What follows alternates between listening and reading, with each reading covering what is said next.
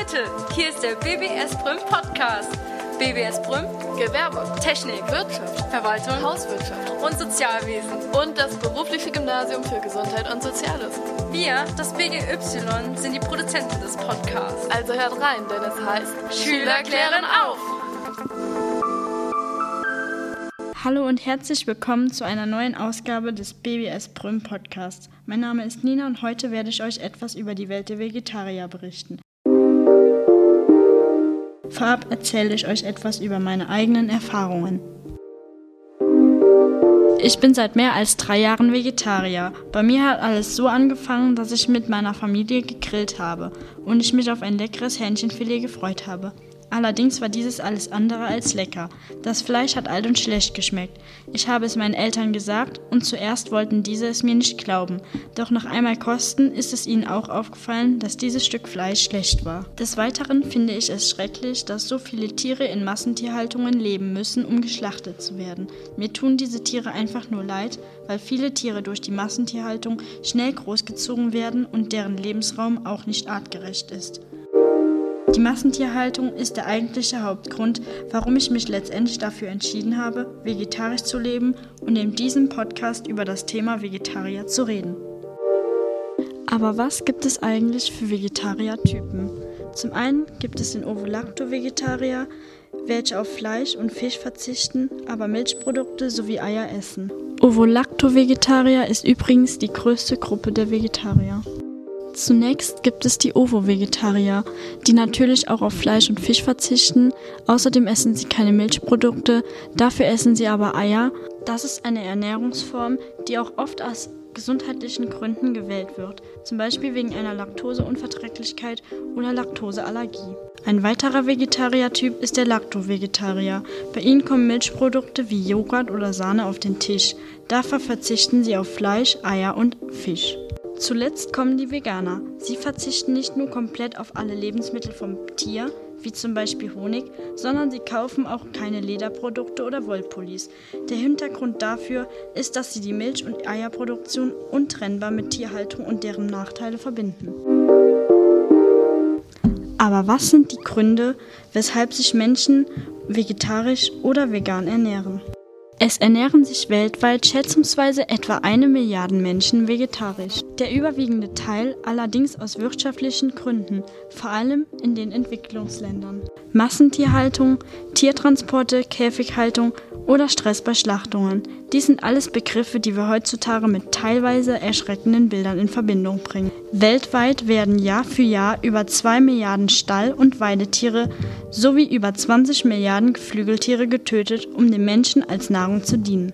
Immer mehr Menschen sehen die modernen Formen der Tierzucht als ethisch bedenklich an, weil sie das Töten und die Zucht der Tiere nicht mehr zulassen wollen und deshalb ändern sie ihre Essgewohnheiten. Zunächst gibt es auch eine Menge ökologische Gründe. Es fängt an bei der Abrodung des Regenwalds für Weidefläche der Tiere und als Anbaufläche für die Herstellung von Futtermitteln. Wobei auf dieser Fläche entweder 50 Kilogramm Fleisch oder 6000 Kilo Karotten sowie 1000 Kilo Kirschen usw. So erzeugt werden könnten. Die tierische Landschaft ist außerdem auch eine der größten Wasserverbraucher Deutschlands. 70 Prozent der Sojaproduktion und 36 Prozent des weltweit produzierten Getreides gehen in die Fleischproduktion ein. Außerdem spielt die Massentierhaltung auch in der Klimadiskussion eine Rolle. Methangas, was bei der Verdauung der Tiere entsteht, gilt übrigens als klimaschädigend. Es zählt zu den Treibhausgasen. Somit trägt Massentierhaltung zur Erwärmung der Erdatmosphäre bei. Viele Menschen leben auch vegetarisch, weil sie gesundheitliche Gründe haben. Wie schon erwähnt, wenn zum Beispiel Unverträglichkeiten oder Allergien bekannt sind, ist es für viele Betroffene leichter, sich vegan oder vegetarisch zu ernähren.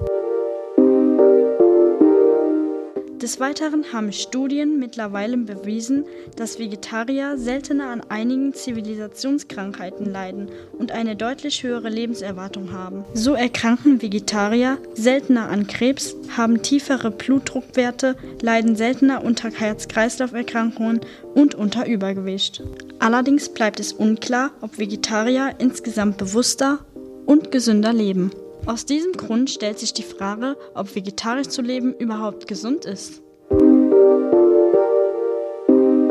Wer sich beispielsweise als Ovo-Lacto oder Lacto-Vegetarier abwechslungsreich und ausgewogen ernährt und auch gut über die optimale Zusammenstellung der pflanzlichen Nahrungsmittel informiert ist, ist in der Regel mit allen wichtigen Nährstoffen ausreichend versorgt.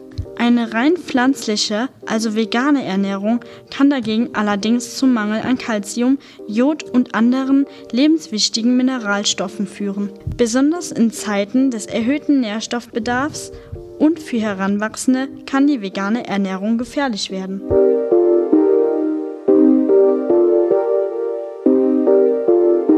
Meine Meinung dazu ist, dass jeder selber wissen soll, wie er sich ernährt und was er für eine gesunde und gute Ernährung hat. Natürlich sind im Fleisch viele wichtige Nährstoffe enthalten, wie zum Beispiel Eisen, Zink und Seelen sowie Vitamin A und B-Vitamine, die wichtig für den Menschen und dessen Wachstum sind. Trotzdem gebe ich den Hinweis mit, dass man beim Kauf von Fleisch darauf achten soll, nur Fleisch zu kaufen, welches aus artgerechter Haltung und Zucht kommt.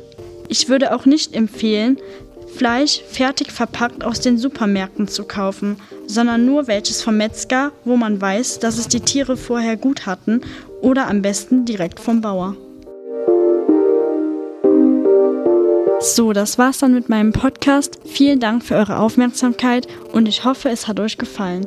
Nächste Woche werdet ihr eine Folge von Viola hören über das Thema Handball. Bis dahin und tschüss.